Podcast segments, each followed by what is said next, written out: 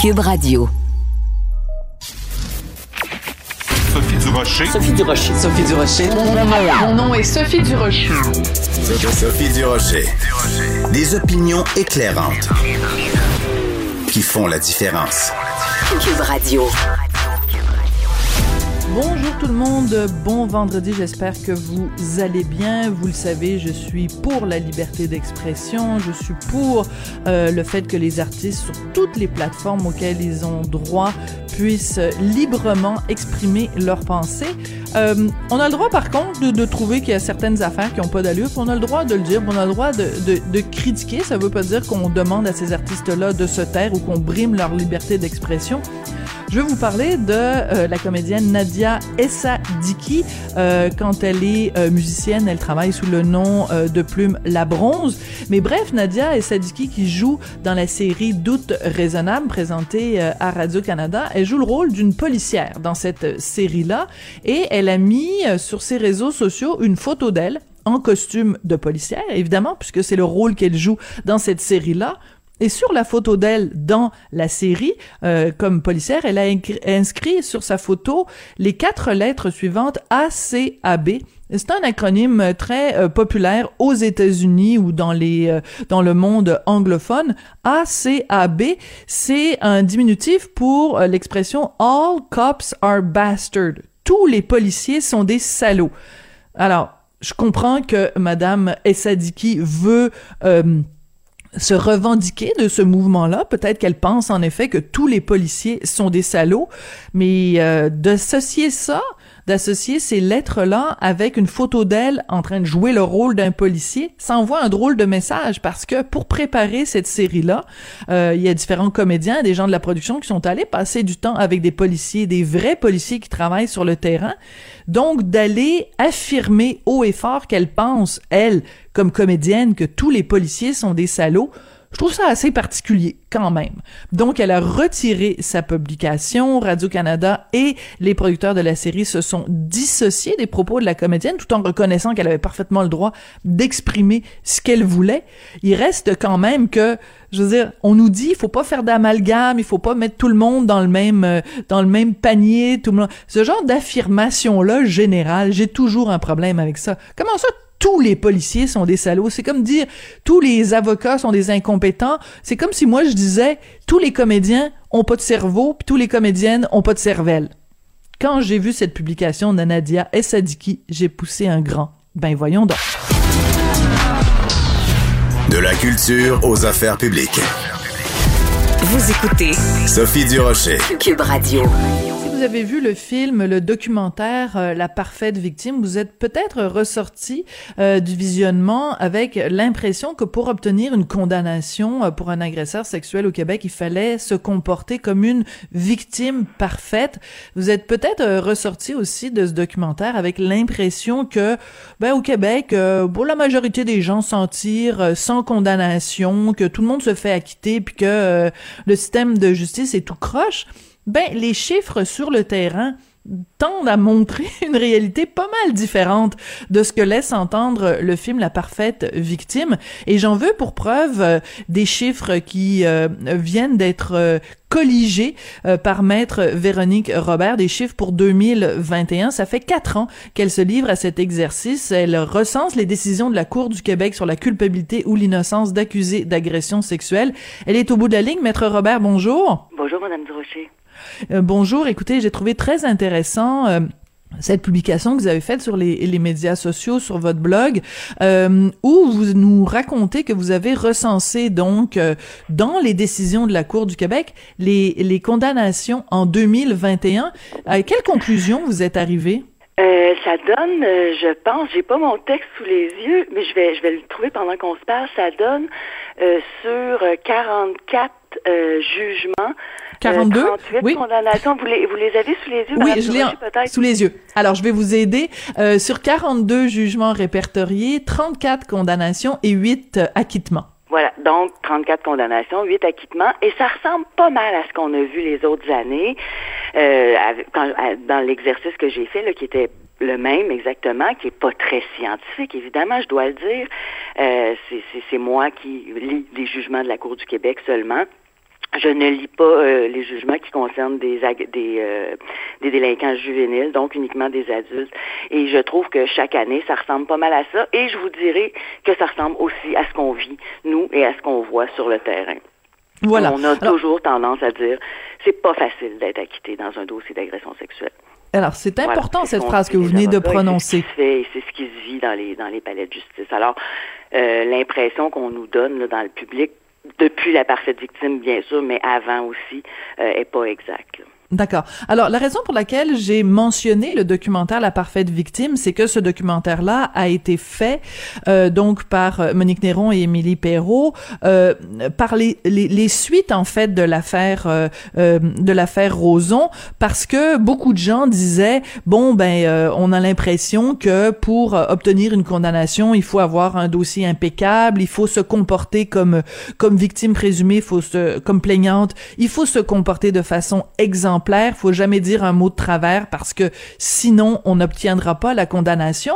Ce qui est intéressant dans l'exercice que vous avez fait, c'est que vous êtes allé voir donc chacun des jugements et vous avez extrait de ces jugements-là différentes euh, déclarations de la part euh, du juge et ça tend à démontrer au contraire qu'on ne demande pas aux victimes d'avoir un comportement parfait. C'est ça qui est fascinant. Mais non, pas du tout. Et dans la victime parfaite, les avocats de défense qui ont été interrogés ont donné aussi cette impression-là qui est complètement inexacte. C'est évident qu'une victime, bon, d'abord, si les événements sont produits des années auparavant, c'est évident que la mémoire sera pas parfaite.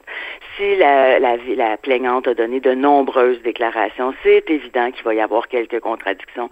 Les juges vont pas euh, acquitter une personne simplement parce que le témoin principal, hein, on sait au Québec, au Canada, la plaignante en matière d'agression sexuelle, c'est comme un témoin. C'est pas quelqu'un mhm. qui a besoin d'embaucher un avocat. C'est pas quelqu'un qui doit mener sa cause. Là, elle est, elle est soutenue par la poursuite, par le directeur des poursuites pénales, la cause de la, de la, de la, plaignante.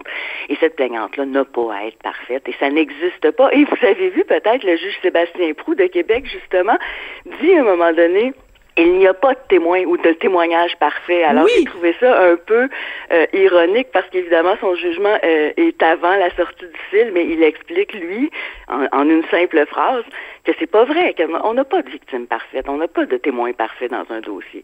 C'est c'est ça c'est un c'est un c'est dommage parce que ce sont des vieux mythes qu'on a tendance à euh, réactualiser depuis quelques mm. années.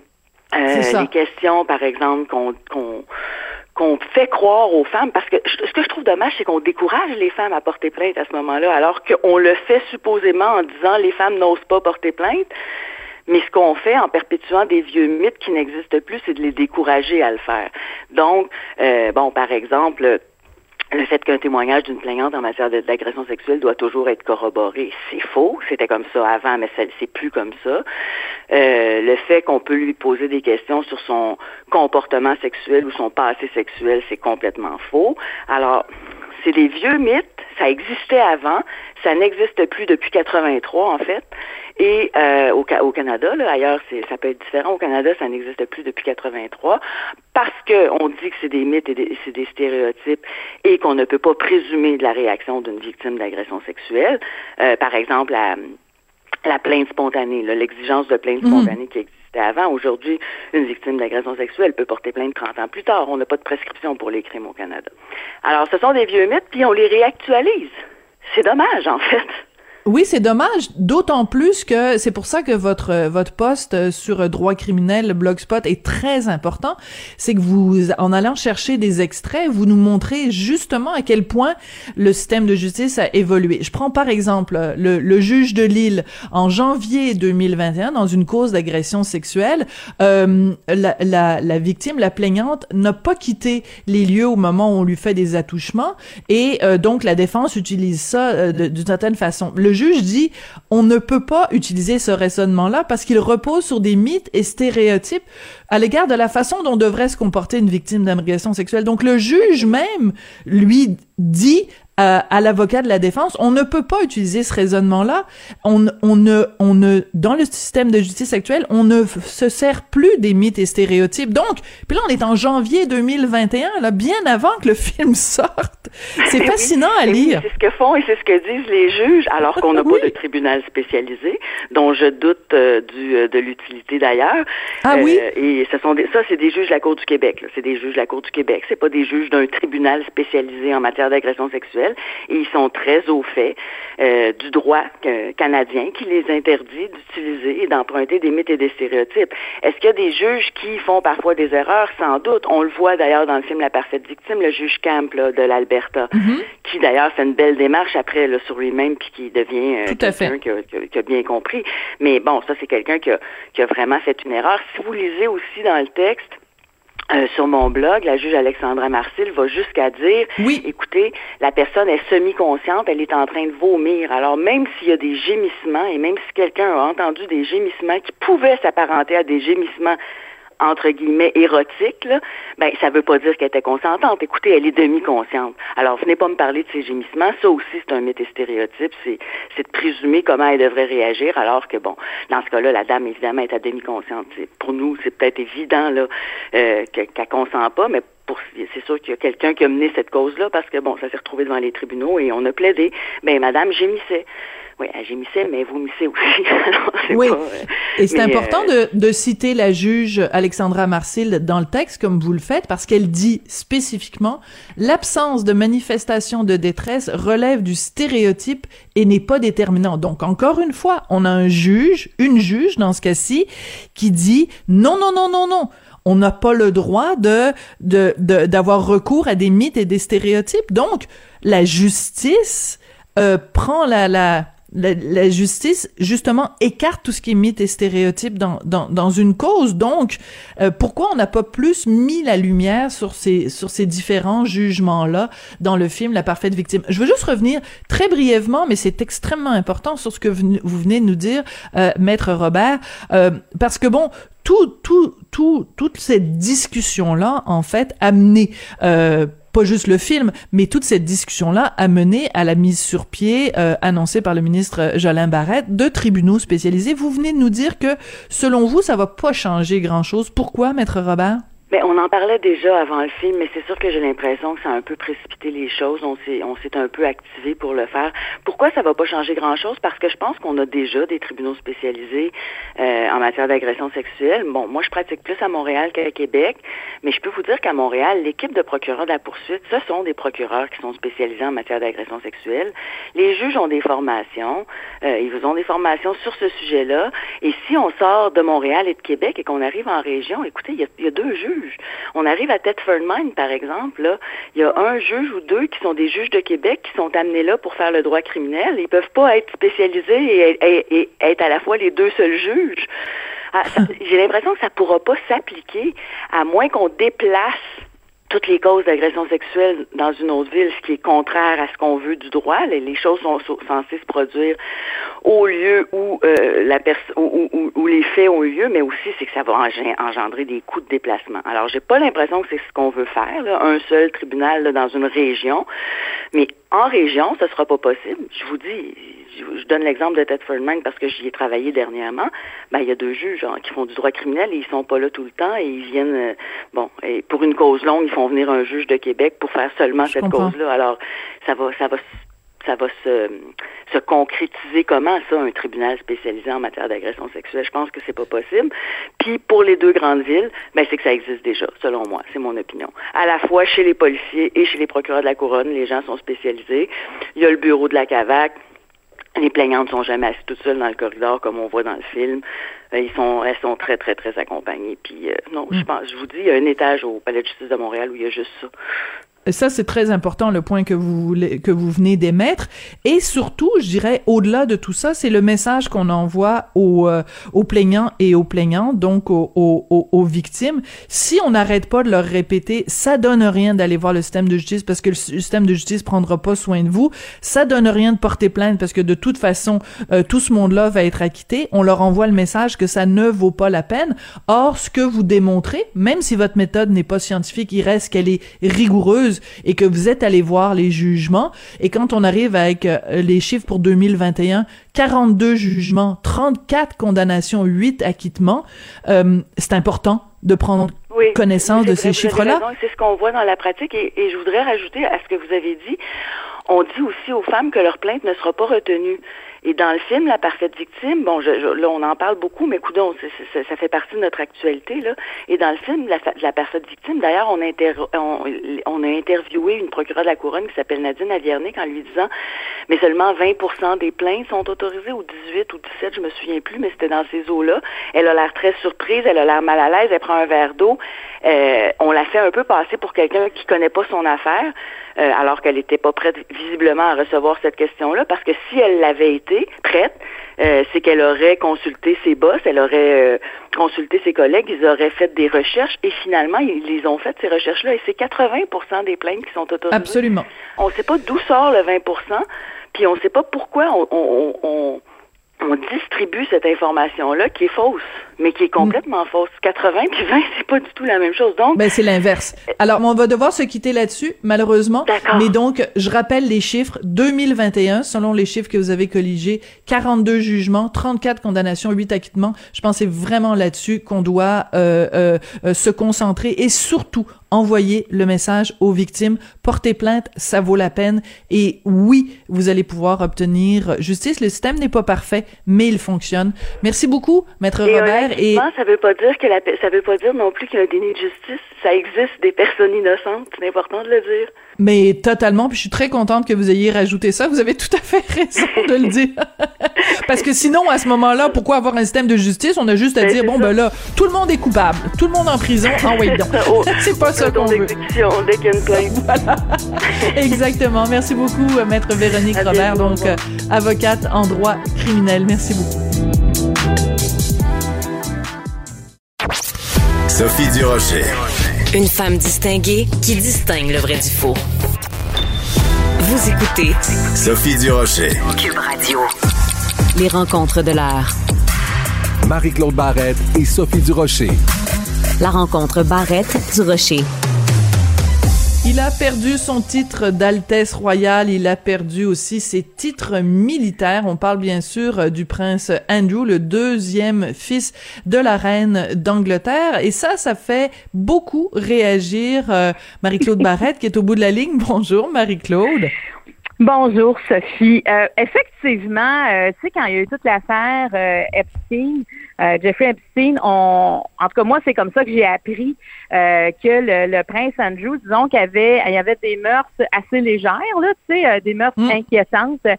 et par la suite, ben on, on en a parlé de plus en plus. Ensuite de ça, il y a eu le, procès de, de Maxwell, qui était la conjointe de Jeffrey Epstein, qui vient de se terminer. Il faut bien dire que Jeffrey Epstein a été arrêté, a été emprisonné. Il y a eu un procès et la première journée de son procès, on l'a trouvé mort dans sa cellule euh, mhm. parce que je, pense qu'il y avait beaucoup de secrets. Hein. Il, y a, beaucoup de rumeurs qui disent est-ce que c'est un suicide ou pas.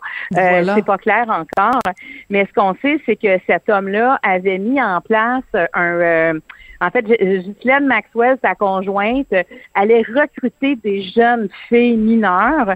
Euh, et lui, ben, il y avait des, euh, il y avait des relations sexuelles avec ces jeunes femmes-là, mais aussi, euh, il les prêtait. Tu sais, c'était vraiment des, ça devenait pratiquement oui, comme une marchandise. Oui, oui, comme une marchandise, là. Ouais. Et euh, il y avait une île, et sur cette île-là, il amenait ses amis et il amenait aussi ces jeunes femmes-là qui étaient euh, pratiquement prisonnières de cette île-là, parce que dans le documentaire sur Jeffrey Epstein, il y en a une qui dit, ben moi, j'ai voulu me sauver. Finalement, il y avait des, caméras partout. Il n'y avait rien à faire. Tu sais, quand elle a compris euh, qu'elle allait devoir pratiquement se faire abuser à chaque soir, cette jeune fille-là a, pas a, s'est sentie. Alors, tout ça pour dire qu'à un moment donné, on sait que euh, on sait que le prince Andrew s'est retrouvé aussi sur cette île-là. On mhm. sait aussi qu'il y avait Virginia Geoffrey, qui a 38 ans maintenant, qui avait 17 ans à l'époque. Et elle, elle était comme la favorite du couple euh, de, de et de Jeffrey. Euh, et elle, ils l'ont, c'est ça, ils l'ont prêté aussi au prince Andrew. Ils, ils lui ont euh, permis de, la rencontrer. il y a des photos entre lui et Virginia quand elle avait 17 ans. Et euh, elle l'a accusé d'agression sexuelle. Euh, il a tout fait pour euh, ne pas ne pas avoir de procès. Il pensait ne pas avoir de procès. Et finalement, euh, on vient de dire, on vient d'annoncer qu'il pourra avoir un procès aux États-Unis, un procès au civil où il est accusé d'agression sexuelle. Et là, on peut imaginer. C'est un membre de la royauté. puis comme tu dis, il a perdu ses, ses titres militaires, entre autres. Et c'est Sophie, dans toute cette histoire-là, c'est sa mère qui a approuvé, c'est la reine d'Angleterre hein? avec ses fonctions, qui a dû approuver qu'on enlève les titres militaires à son fils. Euh, et aussi, on ne, on ne l'appelle, il a perdu aussi son titre, on ne l'appelle plus Altesse royale. C'est fini pour lui cette appellation-là. Alors c'est, c'est toute une histoire, tu sais, puis de, il a nié aussi en pleine télé. Il a, il a dit il y a quelques années qu'il n'avait jamais rencontré cette jeune fille-là. Oui, c'est une entrevue. Mhm. C'était une entrevue à la à la BBC, donc la télévision publique euh, britannique. Puis c'était absolument hallucinant. Premièrement, euh, il a fait toutes sortes de déclarations bizarres en disant euh, parce que, la, la, la, fameuse jeune fille disait qu'il il transpirait beaucoup. Lui, il a dit non, moi je transpire jamais. Après ça, il dit je l'ai jamais rencontré, alors qu'il y a des photos quand même le, le montrant avec cette euh, cette jeune fille là qui avait 17 ans à l'époque. Et euh, donc tout le monde a trouvé que cette entrevue là avec la, à la BBC c'était très mal préparé c'était très gênant. Et tu parlais tout à l'heure du fait que c'est la reine elle-même on a beau être reine, il reste quand même que le geste de dire tu dois déposséder ton enfant sur la place publique de, de sa raison d'existence, en fait, ses titres royaux, ses titres militaires, ça a dû quand même être un moment assez dramatique pour elle. Absolument. Puis tu sais, c'est honteux aussi, là, ce qu'il a fait. Je veux dire, c'est d'une gravité extrême. Et euh, puis la reine a aussi annoncé qu'elle ne financera pas les droits d'avocat de son garçon. Donc, en tant que reine, mais en, tant que, mère, tu sais, comme tu dis, elle porte les deux chapeaux. Et est-ce qu'il y aura un procès ou pas, tu sais, parce que euh, la Virginia, qui a 30 ans aujourd'hui, disait on dit qu'elle pourrait accepter, bon, parce que lui, il veut, il, tout le monde disait, mais elle va accepter de l'argent, mais elle dit, ça sera, si j'accepte de l'argent, ça ne ça ne suffira pas. sais, il faudra qu'il avoue avoir fait ça. Alors, c'est une grosse histoire, là, tu sais, euh, qui se passe, puis puis aussi, tu sais, le, Epstein, tout ce qu'il a fait, tu sais, il y a, il y a tout est révoltant dans toute ah la source de cette histoire-là. Écoute, le documentaire, le documentaire euh, dont tu parlais euh, tout à l'heure sur Jeffrey Epstein qui s'appelle Filthy Rich. Et si vous l'avez pas encore vu, je recommande vraiment à tout le monde de le voir. ça donne envie de vomir. La façon dont le modus operandi de cette femme-là qui tissait une toile d'araignée autour des des, des, des jeunes filles, euh, le l'esclavagisme le, sexuel, l'exploitation, l'avion de Jeffrey Epstein qui s'appelait le Lolita Express Écoute, tous ces détails-là donnent froid dans le dos. Ben, c'est épouvantable. Tu sais, tantôt, ce que je racontais, il y a, il y a, une fille qui allait, une, une massothérapeute qui, mhm. qui allait lui faire des massages. Puis à un moment donné, ils disent, écoute, on t'invite dans les îles Vierges britanniques, on a une île à nous. Elle, est toute contente, elle s'en va sur l'île britannique, puis elle a, sur les, aux îles Vierges, mais elle, elle a jamais eu, là, de, de il n'y a jamais eu d'ambiguïté. Elle était massothérapeute. Mais quand elle est arrivée là, elle a compris que là, c'était à un autre niveau, que c'était, mm. elle était plus la massothérapeute, mais elle devenait une esclave sexuelle. Et c'est elle qui raconte qu'elle est partie pieds nus de sa chambre en courant pour se sauver parce qu'elle voulait rien savoir de ça. Et là, il y a des caméras qui, qui se sont braquées sur elle et tout de suite sont allées la chercher. Tu sais, quand elle raconte ça, c'est un film d'horreur, là. Et la, la Virginia Geoffrey, celle qui poursuit euh, le, le, prince, le prince Andrew, elle, elle s'est exilée en Australie pour les fuir. Oui. Elle s'est exilée toute jeune, elle s'est cachée là-bas. Donc, c'est des gens qui ont ruiné des vies. Et il y a aussi un documentaire sur Ghislaine Maxwell. Et on voit, tu sais, c'est terrible quand ces deux-là se sont rencontrés à New York, à quel point c'est devenu comme des démons, à quel point la, la, perversité de ces deux-là ensemble a affecté des gens. Puis il y a eu beaucoup de clémence autour d'eux. Alors là, tu sais, de, de, de voir que le prince, moi j'espérais qu'il y ait son procès parce que comme il l'a contesté, on dit est-ce que est-ce qu'il vont il y aura une exemption? Et il y en a pas. Donc si elle pour, continue les pour, les, euh, de le poursuivre, s'il n'y a pas d'entente hors cours, ben il y a des bonnes chances euh, qu'ils doivent euh, qu'ils doivent témoigner et qu'il doit il sera peut-être accusé en fait, mais Mais je, je trouve qu'au moins, il y a comme une justice pour tout le monde et c'est rassurant. Parce que sinon, euh, c'est encore plus révoltant parce que, écoute, ce qu'il a fait le prince Andrew peut bien être prince, là, mais ça n'a aucun sens. Oui. Puis c'est important quand tu dis euh, il y a beau être prince, euh, moi de toute façon, je sais pas c'est quoi ton opinion là-dessus, mais moi la monarchie, là, toutes les affaires de titres puis de son altesse de ci puis son altesse de ça, qu'est-ce qu'il a fait dans la vie ce gars-là? Il, il, il, a le rôle qu'il a, il a l'importance qu'il a, il a la fortune qu'il a juste à cause du sang qui qui, qui coule dans ses veines. Moi je n'ai jamais compris, j'ai jamais eu le moindre respect pour la monarchie. Je veux dire moi, je crois que tu deviens quelque chose dans la vie grâce à tes actions, grâce à ton travail acharné, pas parce que t'es le fils de ou parce que t'es la fille de. Je veux dire, euh, à la rigueur, j'ai plus de respect pour la reine parce que justement, elle a été présente pour le peuple britannique à des moments clés, euh, parce que c'est une femme euh, qui, a, su prendre des bonnes décisions au bon moment. Mais je veux dire, tous les autres, là, je veux dire, moi, j'en ai rien à cirer d'eux. Je veux dire, t'es t'es là parce que s'intéresse à toi juste parce que à cause de qui était ta maman là? Absolument, c'était cute dans Sissi là, tu sais, d'avoir des titres de noblesse, tu sais. Mais euh, mais maintenant, tu sais, quand on regarde ça en 2022, il y a quelque chose qui a aucun, on dirait que c'est un anachronisme dans le paysage. Puis tu parlais de la reine qui est là depuis des années. En juin, ce sera des festivités pour fêter ses 70 ans sur le trône. Hum. C'est cette femme-là quand même a eu une assiduité. C'est, elle est remarquable la reine. Tu sais quand on regarde, puis en même temps, tu te dis probablement que elle, elle peut juste donner le titre de roi ou de reine à un de ses enfants. Puis si elle l'a pas fait, ça veut dire aussi beaucoup. Si elle l'a pas fait rendu à son âge avancé, euh, hum. c'est parce qu'elle voit qu'elle a pas de relève non plus. Là. Puis le prince Andrew en était certainement pas une. Ouais, c'est ça.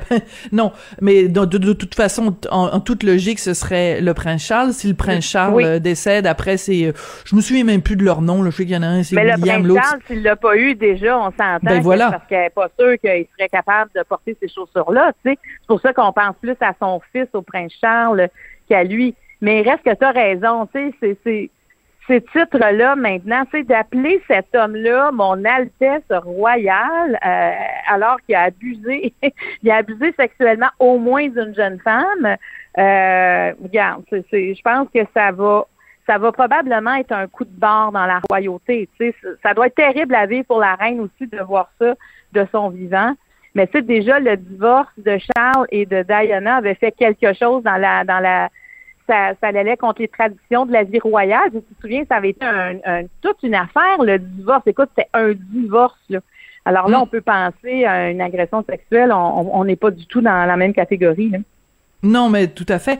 Mais euh, aussi, quand il y avait eu justement euh, toute l'affaire de, de Lady Di, il y a plein de gens qui disaient, ben, je veux dire, c'est la façon dont la, la, la, couronne se comportait, je veux dire, avec ses règlements euh, d'une autre époque, d'un autre siècle, d'un, c'est une espèce de, de tu sais, tous le, les, les protocoles que quand il y a quelqu'un, un membre de la royauté qui rentre dans une pièce, qu'il faut, euh, tu sais, faire la, la révérence, puis tout ça, c'est, tu dis, mais c'est complètement disjoncté, là. Je veux dire, vous rendez-vous compte, vous vivez comme un, un autre siècle. C'est des règles étouffantes. Euh, ce qu'on a le droit de faire, ce qu'on n'a pas le droit de faire. Je veux dire, c'est complètement ridicule. Alors, on, puis on se souviendra qu'on n'a pas le droit de toucher à la reine aussi. On n'a pas le droit de toucher. Écoute. Ah, c'est un être humain comme tous les autres là. Je veux dire, euh, elle, mange trois fois par jour puis elle va à la toilette comme tout le monde là. Je veux dire, cette espèce de de révérence là devant la royauté, moi personnellement, ça me ça ça, ça m'horripile. Et euh, je pense qu'on est en train de voir justement les les les failles et les limites aussi de, du respect qu'on doit euh, à la monarchie, juste parce qu'ils ont supposément du sang noble. Il y a pas beaucoup de nobilité, de de noblesse, pardon. je viens d'utiliser une sorte d'anglicisme. Il y a pas beaucoup de noblesse le prince Andrew, ça c'est clair. En tout cas, on ne l'appellera plus jamais Son Altesse royale. Marie-Claude, il faut absolument revenir sur cette espèce de semaine complètement folle qu'on vient euh, de traverser. Euh, c'est fou pareil, hein? Ben moi, euh, tu sais, c'est une semaine au niveau de l'actualité où, où il y a eu beaucoup de choses, puis des choses importantes, des choses qui n'ont pas d'impact sur nos vies, mais des choses qui ont des impacts. Tu sais, les statuts de Kevin, ça n'a pas d'impact sur nos vies, mais on n'en revient toujours pas que ce gars-là qui était le, le, le, lui qui a organisé l'événement de Sunwing, l'avion de l'Elysée, a comme son quartier maintenant avec des statues dans ses maisons. Tu sais, je veux dire, on, on découvre comme un être, euh, on dirait que c'est, c'est pas possible, là, tu sais, que ça se passe Mm. au Québec, on dirait un, un film. Fait que bon, lui a été comme une trame de fond, un genre de divertissement, mais en même temps, avec on a tous des grands yeux, ben voyons donc. Mais je pense qu'on a commencé quand même la semaine avec quelque chose qui nous a marqué, c'est la démission d'Horacio Arruda. Euh, qui a été un ça a été un gros coup tu sais je veux dire euh, c'est moi je m'attendais pas à ce qu'il démissionne à ce moment-ci euh, donc tu sais on il y a eu beaucoup de questionnements est-ce que c'est une mal parce qu'il s'entendait pas avec euh, monsieur Legault qu'est-ce qui s'est passé pourquoi ça arrive à ce moment-ci mais il reste qu'il y a quand même je trouve qu'il faut quand même dire qu'il a été là dans des moments de crise comme on n'en avait jamais connu au Québec euh, on savait pas vraiment qui était Horacio Arruda euh, sur la place publique euh, avant cette crise-là et finalement tout le monde le connaît. Il a été un acteur important pendant presque deux ans. Donc euh, quand c'était euh, je trouve une annonce importante là, moi dans dans la semaine. Il y a une, euh, une chose qui me frappe par contre, c'est que euh, depuis qu'il a démissionné, euh, tout le monde est là à lui trouver toutes sortes de qualités, puis dire bon et à quel point en effet il a navigué à l'aveugle, puis c'était pas évident, puis tout ça. Mais il faut quand même se rappeler la raison pour laquelle il démissionne et la raison pour laquelle les gens l'ont autant critiqué, c'est euh, parce que il a pris des mauvaises décisions. Il a pris des mauvaises décisions et il a, il a, moi, je trouve le gros problème de, de Dr. Arruda, c'est que je trouve c'est un piètre communicateur. Quelqu'un, quand il était euh, dans les, dans les différentes euh, rencontres de conférences de presse, on ne comprenait pas grand chose à ses explications, alors que c'était, vraiment crucial de pouvoir envoyer un message clair aux Québécois on, on, comprenait pas puis euh, des fois quand euh, tu regardais le, résumé de de ce qu'il disait fallait que les journalistes euh, remplissent les trous parce que c'était pas clair ce qu'il disait c'était un mauvais communicateur docteur Arruda Oui, tu raison, parce que, sais, souvent même, euh, on comprenait ce que M. Legault disait au M. Dubé, puis là, quand il le vulgarisait, on comprenait plus trop. On savait plus trop, c'était-tu 3, c'était-tu 4 2, c'était-tu le... Tu sais, on était... euh, Oui. Moi, moi, tu vois, ce que j'y avais reproché en premier en Horacio Arruda, c'est les masques. Puis là, on retombe dans le premier confinement où Oui. il y avait beaucoup de journalistes qui disaient, mais pourquoi on nous donne pas des masques? Puis ils disaient, non, mais les masques... euh, tu sais, ils n'étaient pas pour le port du masque, alors que l'Organisation mondiale de la santé disait, tout- disait déjà qu'il fallait s'équiper en masque, puis il fallait en offrir à la population, parce que dans n'importe quelle épidémie, le peu importe, le masque est une protection euh, forcément, tu sais.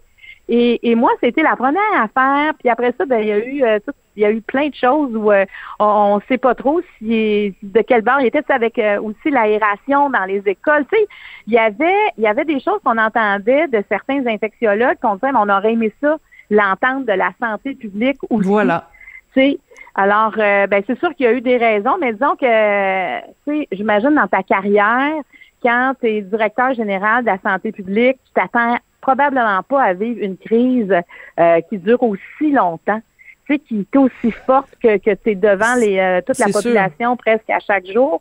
Euh, mais on, on peut comprendre pourquoi il est parti. Moi, je pense que ça a soulagé beaucoup de gens euh, que ça se fasse comme ça, euh, de cette façon-là. Mais il reste que, tu sais, moi-même, c'était pas, euh, c'était pas mon, mon préféré. Mais en fait, je l'aimais beaucoup dès le départ. Mais on dirait qu'avec le temps, j'étais comme ça. J'étais un peu, on dirait qu'il m'embrouillait. Euh, mais je, je ça. salue quand même d'avoir tenu le fort. Tu sais, c'est une gestion de crise qui dure aussi longtemps, c'est rare. Là.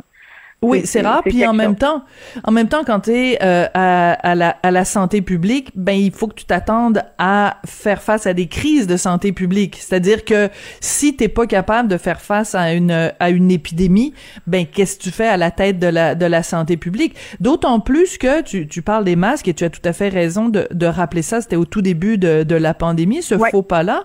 Et quand tu regardes des plans qui étaient euh, dans les dans les dans les bureaux de la santé publique dans les bureaux du ministère de la Santé, où on avait fait des plans il y a plusieurs années de ça, en disant si jamais il y a une épidémie au Québec, de quelle façon on va voir, euh, devoir faire face à ça? La recommandation, je pense, la première recommandation, la recommandation en tout cas prioritaire, la première chose à faire, c'est distribuer des masques. Alors c'était, alors c'était extrêmement étrange de voir Dr Arruda arriver en disant ben non, faux sentiment de sécurité. Attends deux secondes là, dans un rapport de ton propre, euh, de tes propres il y a plusieurs années de ça, on disait la première chose à faire, c'est les masques. Alors, c'est quoi cette affaire-là que tu nous arrives Ben avec oui. ça? Donc, on, salue son travail.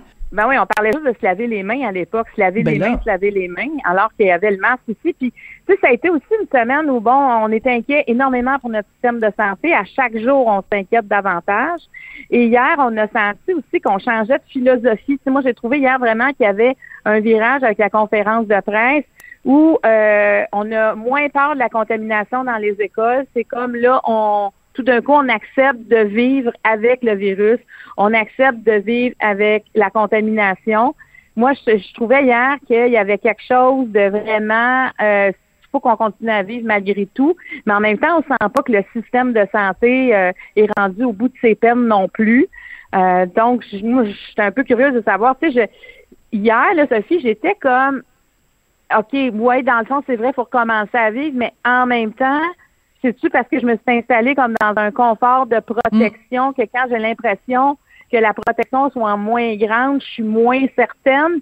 Je vais j'étais ambivalente avec moi-même par rapport à ça. Oui, puis moi j'écoutais euh, François Legault dire, euh, en, commencer en disant on a des bonnes nouvelles, puis là je me disais, il dit, et là il commence à dire il va avoir, euh, euh, on, on sent qu'on va bientôt atteindre un pic dans les cas, puis un pic dans les hospitalisations et tout ça.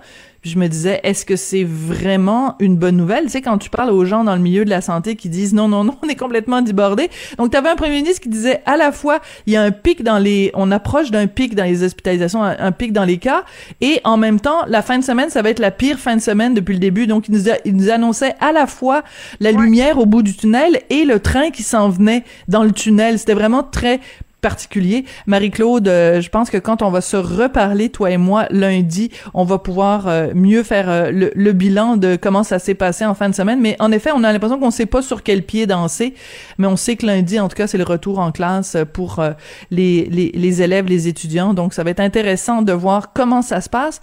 Je te souhaite une excellente fin de semaine, Marie-Claude. Puis, euh, tu t'appelles Marie-Claude Barrette, mais je pense qu'en fin de semaine, tu vas t'appeler Marie-Claude Raquette. Ah oui, oui, je m'en vais en raquette. Écoute, c'est un peu pour sortir de tout ça. C'est arrêter d'avoir, Mm. arrêter d'être inquiète parce que moi, je trouve que la situation est tellement inquiétante.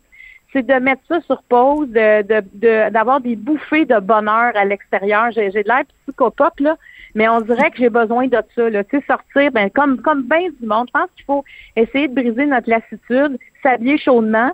Parce qu'au Québec, il faut s'habiller chaudement pour aimer ça, aller dehors et essayer de profiter de tout ça, puis peut-être, euh, tu sais, arrêter Mm. d'entendre euh, chacune des nouvelles parce que moi, je te dis hier, je savais plus trop. Je suis contente, je suis pas contente, j'ai su développé euh, de l'anxiété, puis je ne sais pas si c'est vraiment. Fait qu'on s'en reparlera lundi comment on se sent, mais c'est Oui. sûr peut-être que si t'en fais Bonne raquette. Ben, merci Ok, beaucoup. parfait. Profitons de l'air. Exactement. Faisons de l'air. À lundi. bon week-end. Avertissement. Cette émission peut provoquer des débats et des prises de position pas comme les autres. Vous écoutez Sophie Durocher. Pour fuir les mesures sanitaires très strictes au Québec, euh, il y a de plus en plus de Québécois qui émigrent euh, aux États-Unis ou qui veulent émigrer aux États-Unis. On va parler de tout ça avec Maître Maxime Lapointe, qui est avocat spécialisé en immigration. Maître Lapointe, bonjour. Bon matin.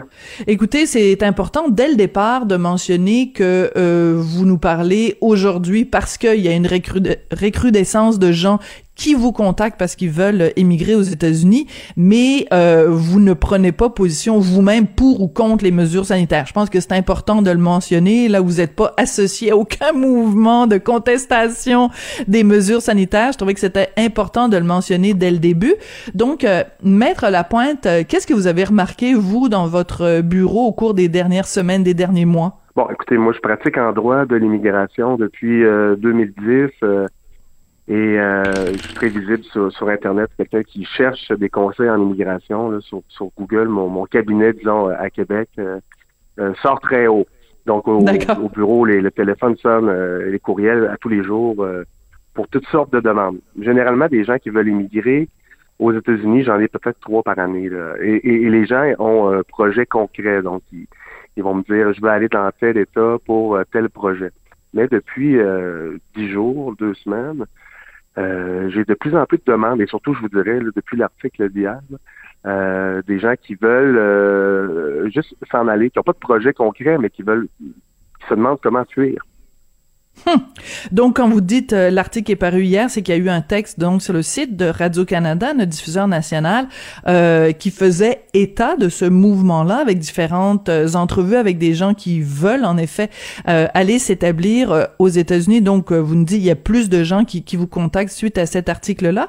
Mais avant, vous aviez déjà donc une recrudescence de cas. Les gens qui vous appellent, vous dites le, le projet est pas clair. Donc, en fait, ils savent pas ce qu'ils veulent, mais ils savent ce qu'ils veulent pas. ben, c'est exactement ça.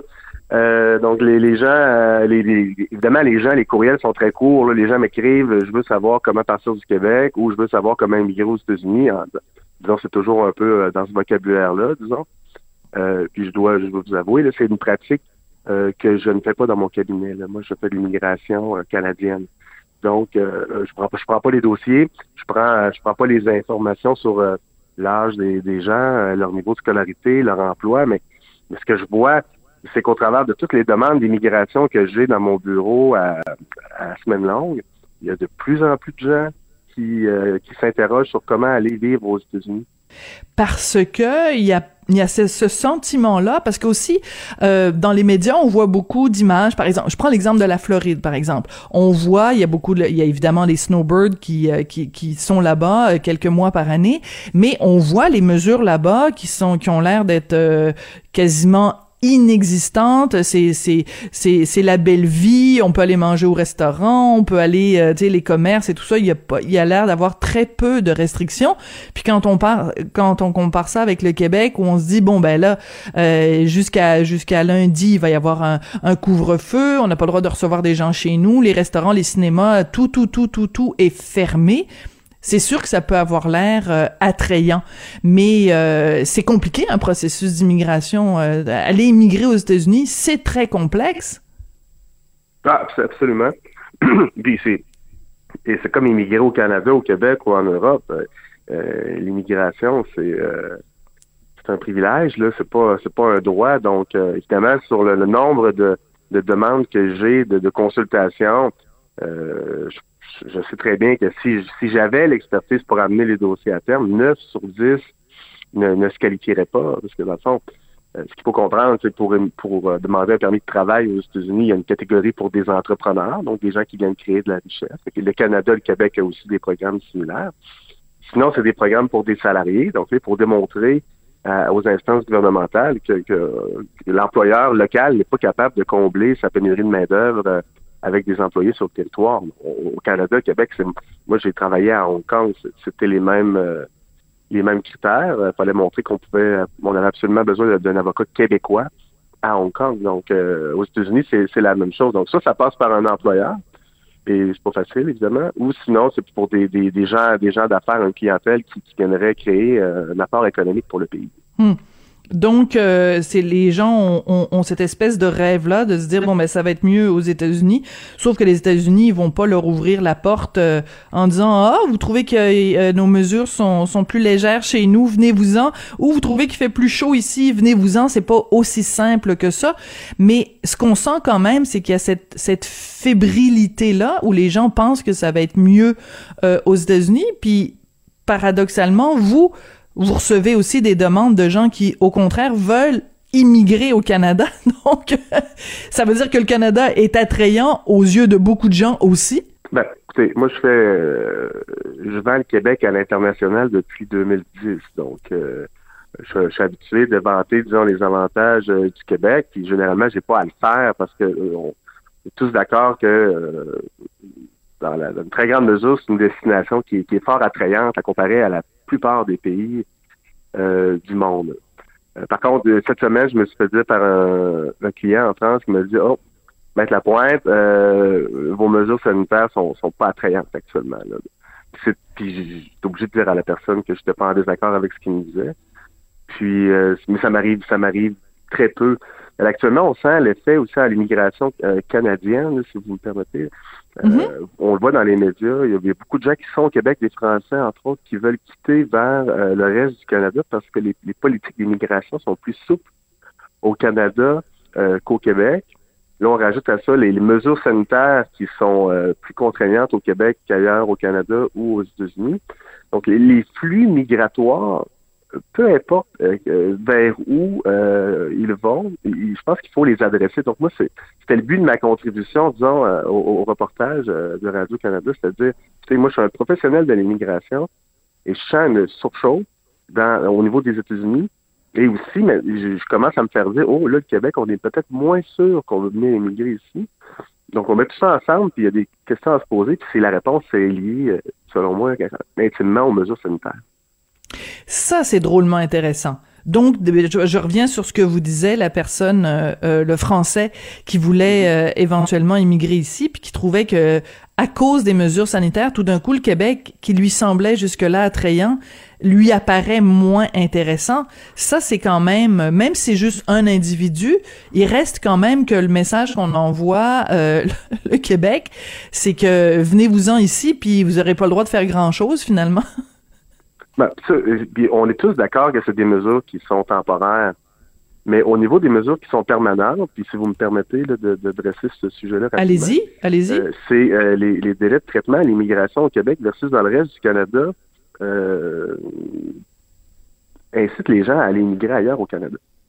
Donc le Québec se prive d'une main, d'une main-d'œuvre travaillante francophone qui va choisir des délais d'immigration plus rapides. Ça c'est donc mais alors donc comment on fait? À ce moment-là on doit euh, euh, faire en sorte que le Québec soit plus attrayant donc il faut euh, que les, les, processus administratifs soient allégés au Québec pour que on puisse retenir ces immigrants là ou les attirer pour les- alléger, le, Québec a le droit de, sélectionner les, les candidats sur les critères qu'il veut bien développer. Puis la résidence permanente, c'est toujours traité par le fédéral. Le problème, c'est pointu, là, c'est dans le plan d'immigration du Québec. Le Québec dicte au fédéral sa cible de dossiers à traiter euh, par année. Exemple, pour euh, la catégorie des travailleurs qualifiés. Là, donc, euh, Mhm. euh, si le Québec dit au Canada, traite-moi 5000 dossiers par année, euh, ben, le fédéral va le faire. Mais si euh, il y a 15 000 dossiers en attente, mais ça va prendre trois ans, c'est mathématique. Donc, c'est le Québec qui doit, dans son plan d'immigration, augmenter ses seuils de gens qui, par ailleurs, ont, ont déjà été sélectionnés par le Québec. Il y a la sélection par le Québec, l'admission par le fédéral. Mais la cible d'admission par le fédéral, elle est dictée par le Québec. Et ça, c'est des concepts que euh, le gouvernement semble pas comprendre. Donc, l'inventaire de dossiers, les délais de traitement qui rallongent sont causés par le Québec. Hum.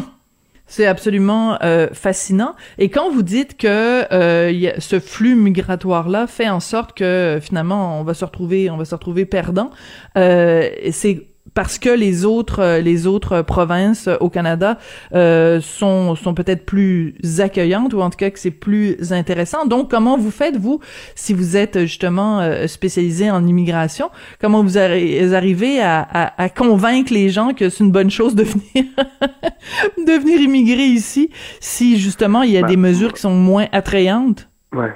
Ben, je dirais, euh, c'est de plus en plus difficile. Premièrement, il y a des programmes d'immigration du Québec qui sont fermés depuis plusieurs années, qui fonctionnaient quand même, qui avaient un certain impact. là. Je pense entre Mhm. autres au programme des entrepreneurs. Le, le programme des investisseurs a, a- a- a des défauts, mais avec quand même certaines qualités là, évidentes. Donc, euh, il y a des programmes qui, qui sont juste euh, fermés. Euh, pour, pour les délais de traitement, moi, ce que je dis aux gens, c'est écoutez, là, vous êtes au Québec, allez pas faire votre vie en Ontario juste pour sauver euh, un an de délai de traitement. Si votre vie est ici, tant que vous avez un permis de travail euh, qui vous permet de rester au Canada, les délais de traitement de résidence permanente, euh, ça prendra le temps que ça prendra, mais vous allez l'avoir. Mais je, je, je- je le vois, ça c'est depuis six mois, là, les gens m'appellent, je veux, je veux aller vivre en Ontario, euh, ailleurs au Canada, c'est trop long ici. donc moi j'essaie un peu de, de les rassurer en disant que oui, on, vous avez un numéro de dossier, ça va fonctionner, ça va prendre le temps que ça va prendre, puis j'essaie de faire des sorties médiatiques dès que je peux, justement pour dire, écoutez, faut accélérer les, les délais de traitement, puis la balle est dans le camp du Québec. Merci de me donner l'opportunité de le faire avec vous. Là.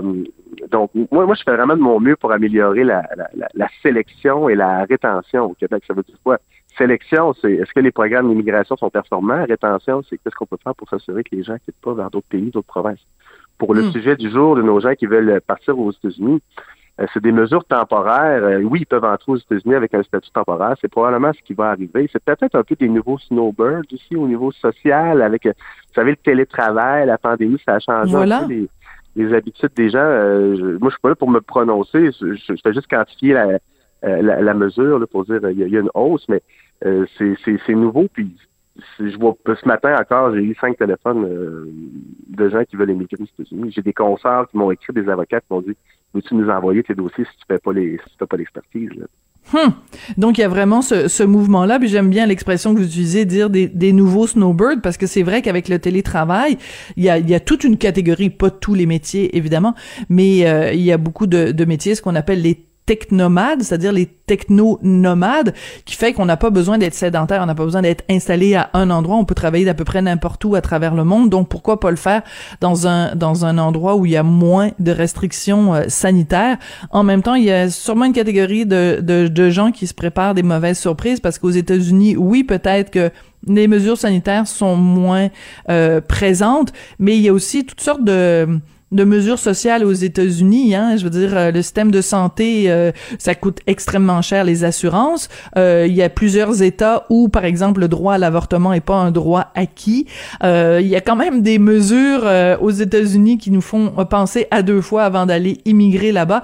Maître Maxime Lapointe, je vous rappelle que vous êtes avocat spécialisé en immigration. Donc, merci d'être venu analyser ce, ce mouvement-là avec nous aujourd'hui et sur, surtout parler de façon plus globale de, de l'immigration au Québec et de l'impact que ça peut avoir. C'était très intéressant comme discussion. Merci beaucoup. Ça fait grand plaisir. Merci beaucoup. À bientôt. Merci beaucoup d'avoir été là. C'est tout pour aujourd'hui. Je remercie Jean-François Paquet à la réalisation, la mise en onde. Merci à Julien Boutier qui a fait un super beau boulot cette semaine. C'est notre stagiaire en recherche. Je vous remercie, vous, d'avoir été là. Je vous souhaite de passer une magnifique fin de semaine, même si on va avoir très, très froid. Très, très, très, très, très, très froid mais vous allez avoir Cube Radio pour vous réchauffer, puis on se retrouve lundi. Cube Radio.